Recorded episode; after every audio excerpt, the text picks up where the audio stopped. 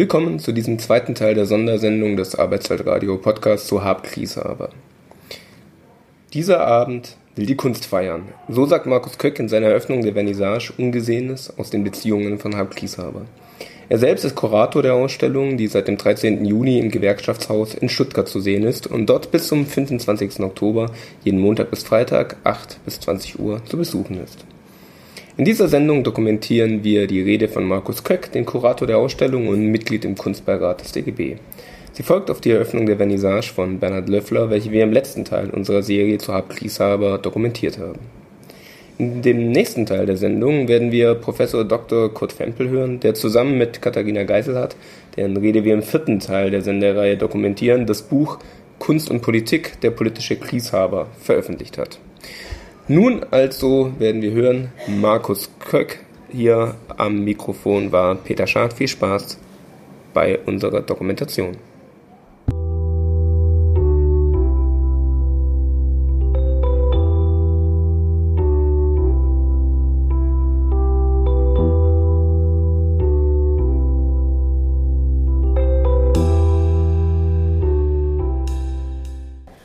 An alle Jünger Gutenbergs Jung muss man zum Drucken sein. Drucken ist ein Abenteuer. Ich hab's gewagt, sagt der bedruckte Bogen. Im Prozess des Druckens, des Schneidens, kann die Dynamik aus Gewaltsamkeit, Glück und Verzweiflung ausgelotet werden. Drucken ist eine Begegnung des Zufalls mit dem Sinnvollen. Drucken ist selbst das Erlebnis. Drucken ist der Rausch des Machens und gleichzeitig die Kontrolle darüber. Spannung, Gewalt des Ausdrucks, Triebkraft, Radikalität, die uns das Gesetz des Computers für immer wegnehmen will. Drucken ist stets eine junge Kunst gewesen. Lasst sie euch nicht wegnehmen. Sehr geehrte Gäste, mit diesem Zitat aus Grieshabers Druckeraltärchen aus dem Jahr 1978 begrüße ich Sie zur heutigen Ausstellungseröffnung im Willy Bleicher Haus. Dieser Abend will die Kunst feiern und mit ihr einen Künstler, der ein ganzes Künstlerleben lang Stellung bezogen hat zu allem, was ihn bewegte. Helmut Andreas Paul Grieshaber, so die Auflösung des Buchstabenkürzels für alle, die es noch nicht gewusst haben sollten, geboren am 15. Februar 1909, gestorben am 12. Mai 1981, wäre heuer 110 Jahre alt geworden. Doch ist dieses Jubiläum nicht der Grund für die heutige Eröffnung, wenngleich eine schöne Koinzidenz.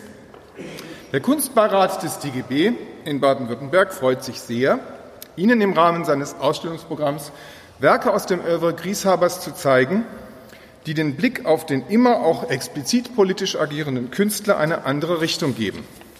Grieshaber begriff sein Schaffen eher als eine Politik der ersten Person.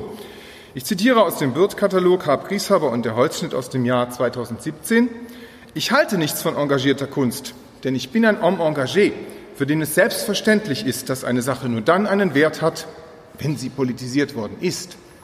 Ich hatte als Kurator dieser Ausstellung das große Glück, Arbeiten aus einer besonderen Grieshaber-Sammlung auswählen zu können, die sich zudem auch noch hier im Land befindet. Zu Beginn möchte ich deshalb die Gelegenheit nutzen, zuallererst unserem Hauptleihgeber Hans Hermann zu danken, der mir unbegrenzten Zugriff auf seine Sammlung gewährte.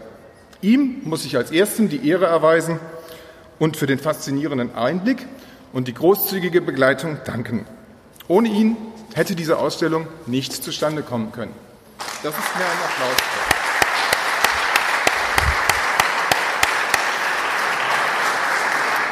Um Ungesehenes aus den Beziehungen des Hab Grieshaber und um die politische Stellungnahme ging es bei der Konzeption dieser Ausstellung.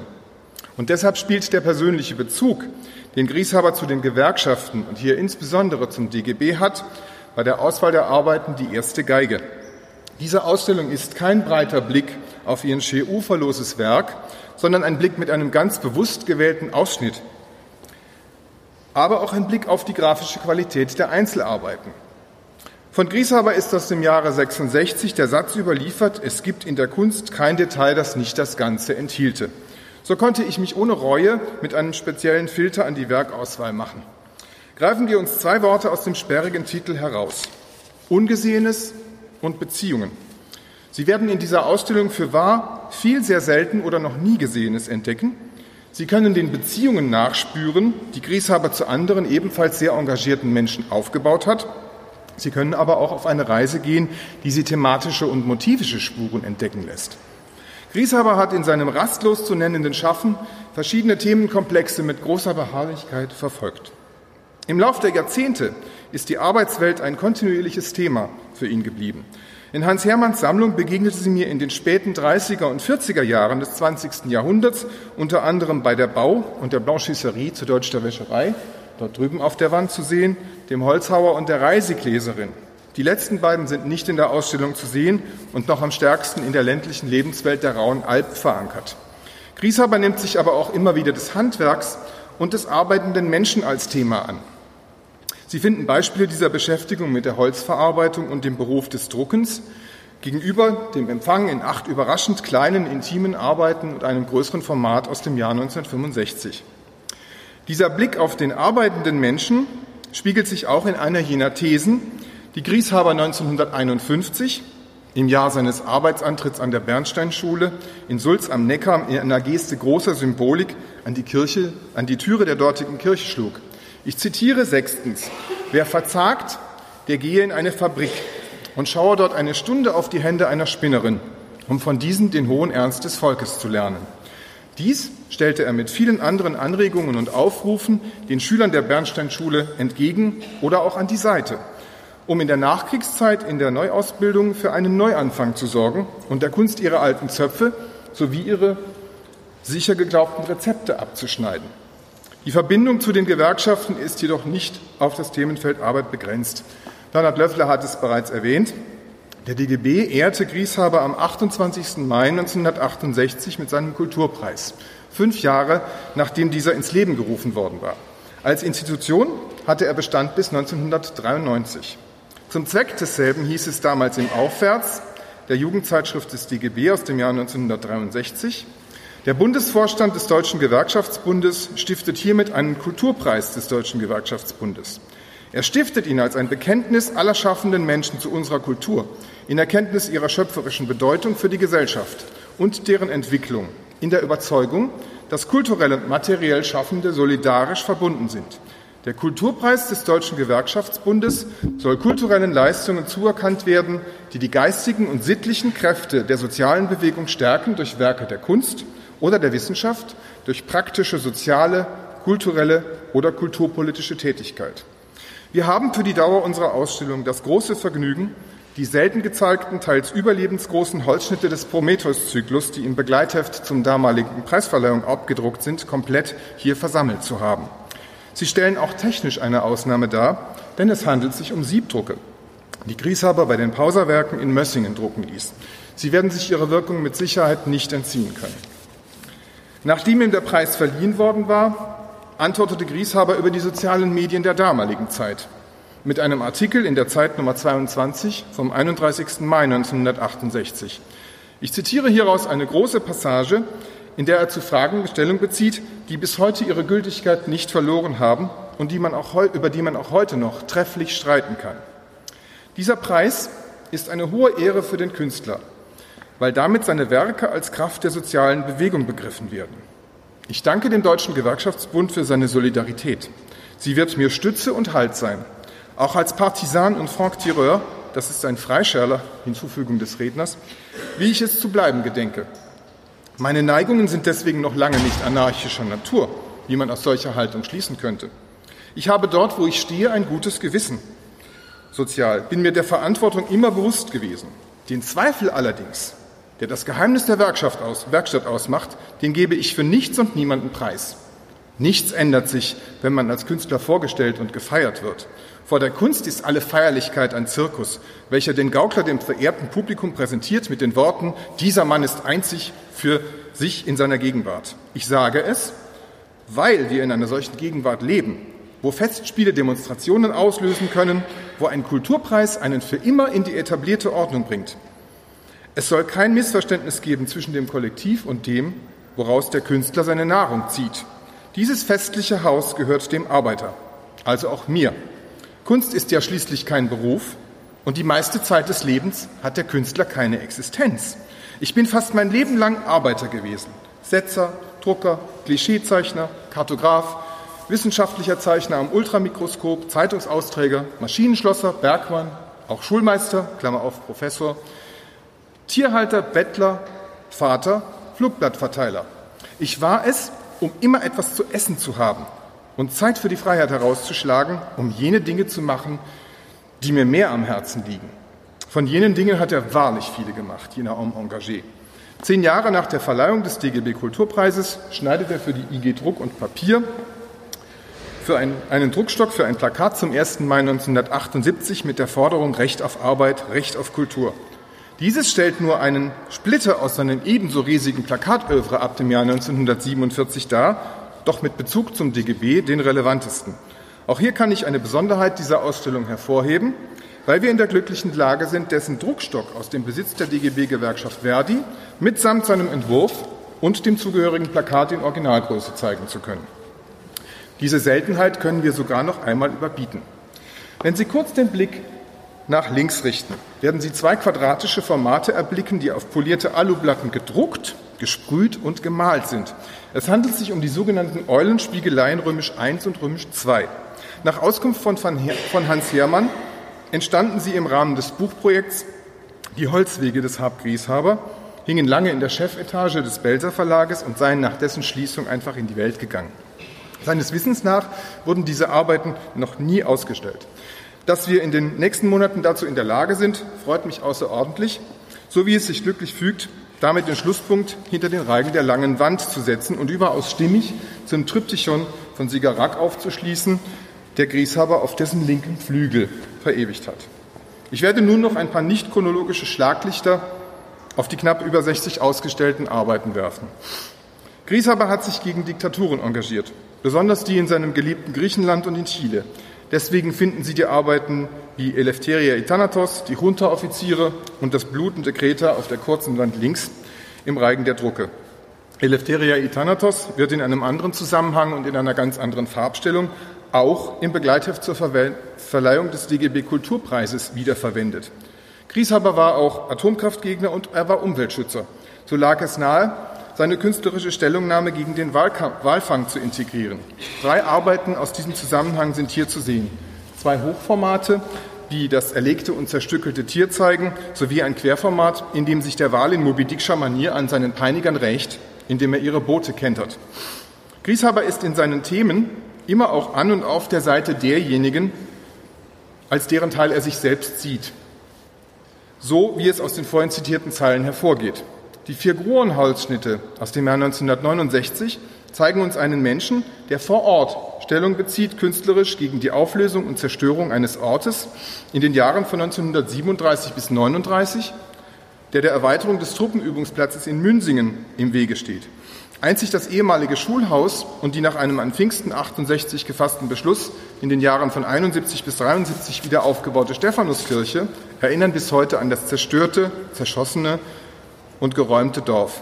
Schreiendes Rot über Orange und Schwarz klagt in den vier gezählten Holzschnitten postum an, die reine farbige Bedrückung. Drachen und eine Hydra legen einen Feuerschleier über eine schwarz und zerstückelt dargestellte Ortschaft. Das Verbotzeichen für den Panzer, es kommt zu spät, und trotzdem wirft er es der Welt 30 Jahre später immer noch entgegen. Eine direkte Linie lässt sich von dort zum Truppenübungsplatz Münsingen aus dem Jahr 1972 ziehen.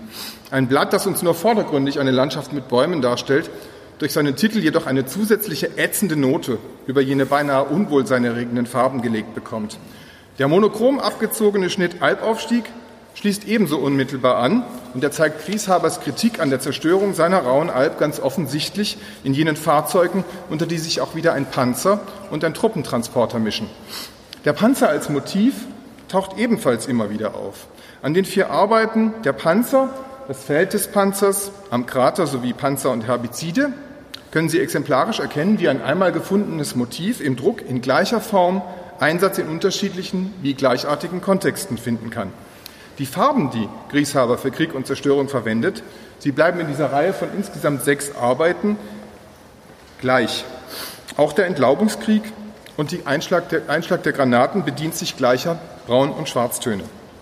Gerade der Blick auf die Farben der überwiegend thematisch begründeten Bergauswahl hält durchaus Überraschungen bereit. Die prägnanteste ist ein fast monochrom arbeitender Grieshaber. der klare Aussagen in ebenso klaren Farben macht. In Braun, Rot, Blau und Schwarz mit deutlich weniger Überdruckungen, als wir sie aus seinem Schaffen sonst kennen und mit weniger Zwischentönen.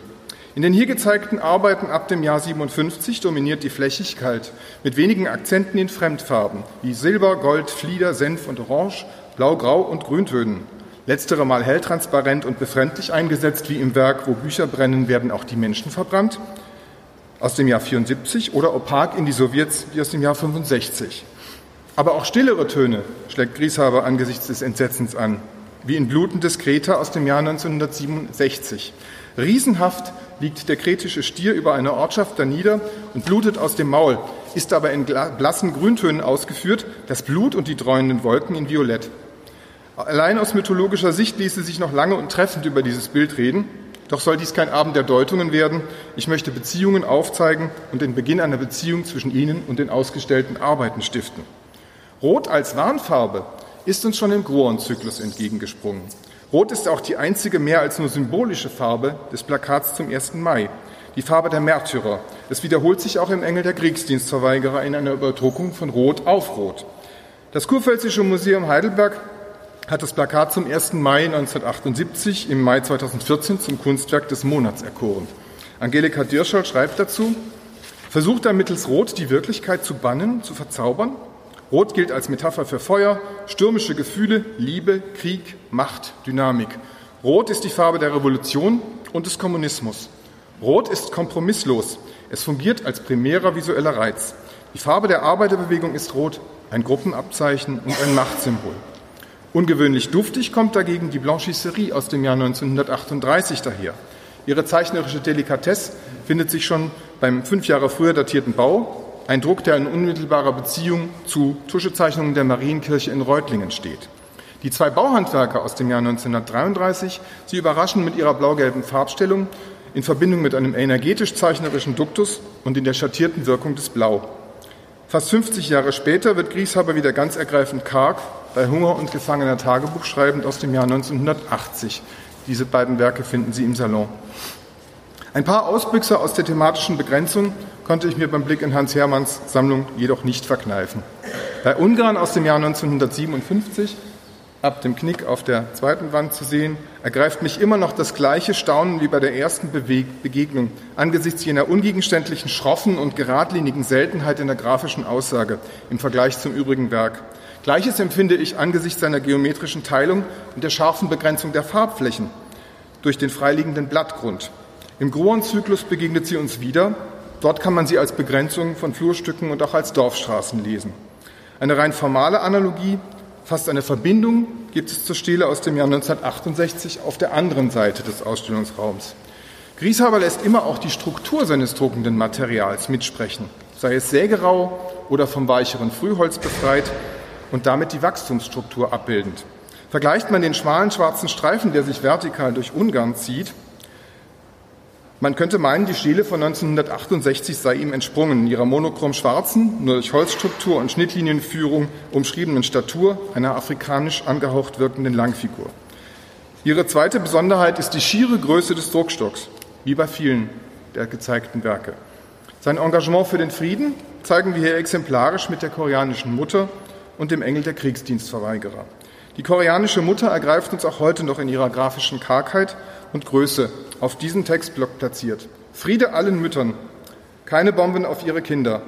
Das Herz der Mütter ruft allen Männern zu, löst endlich einmal auf friedliche, demokratische Weise die wirtschaftlichen Probleme. Habt Achtung vor der fruchtbaren Erde. Zeigt euch als Menschen. Glaubt nicht, dass ihr mit eurem Unrecht je einmal den Frieden bringt. Der Engel der Geschichte wird naturgemäß zu einem weiteren Tätigkeitsfeld Grieshabers führen, der des Herausgebers und Produzenten einer politischen Zeitschrift. Doch das uferlose Werk mahnt zur Begrenzung. Und so kann dieser Aspekt seines unmittelbar politischen Engagements auch nur angerissen bleiben. Im Salon finden Sie die gefesselte Taube und den Engel der Geschichte zum Tode Martin Luther Kings, damit auch dieser Aspekt nicht nur mit ein bis zwei Werken dargestellt wird und der Salon selbst als Schauplatz unseres Begleitprogramms eine gleichwertige Bedeutung erhält. Vier Arbeiten dieser Ausstellung, sie hängen links am Beginn der langen Wand, weisen drei weitere Besonderheiten auf. Erstens sind sie einer unmittelbaren künstlerischen Zusammenarbeit entsprungen. Zweitens sind es die einzigen Linolschnitte in dieser Ausstellung. Und drittens sind sie eine zeitgenössische Stellungnahme zum jüdisch-arabischen Konflikt. Nun sprechen die Kamele ist in Buchform das Ergebnis der künstlerischen Begegnung mit dem Tunesier Brahim Dahak. Sello äußert sich 1971 in der Zeit Nummer 31 eher abfällig über die, den qualitativen Unterschied der Arbeiten der beiden Künstler. Da wir hier nur vier der knapp über 30 Linolschnitte von Grieshaber zeigen, die im Buch 26 Arbeiten von Dahak gegenüberstehen, werde ich mich eines Vergleiches enthalten. Mit Sicherheit sind sie auch in diesem Rahmen einzigartig in ihrer humoristischen Note und in der Gelassenheit, die die Kamele und die Dromedare den Land- und Baumaschinen entgegensetzen. Es kann einen aber auch ein ambivalenter Schauer ergreifen, wenn man sich das Querformat Flugzeuge bestellen das Land ansieht. Enden möchte ich mit einem letzten Zitat Grieshabers und sie so in einer Ausstellung entlassen, deren Konzeption mir großes Vergnügen bereitet hat. Ein Mensch, der so etwas erlebt hat wie die deutsche Geschichte, der handelt aus dieser Geschichte, wenn er so ist, wie ich bin. Ob ich das nun mache, um weiterarbeiten zu können, um den Mut nicht zu verlieren, eine Trauer ist sicher darin. Und diese Melancholie unterscheidet mich von allen sogenannten Engagierten. Herzlichen Dank für Ihre Aufmerksamkeit.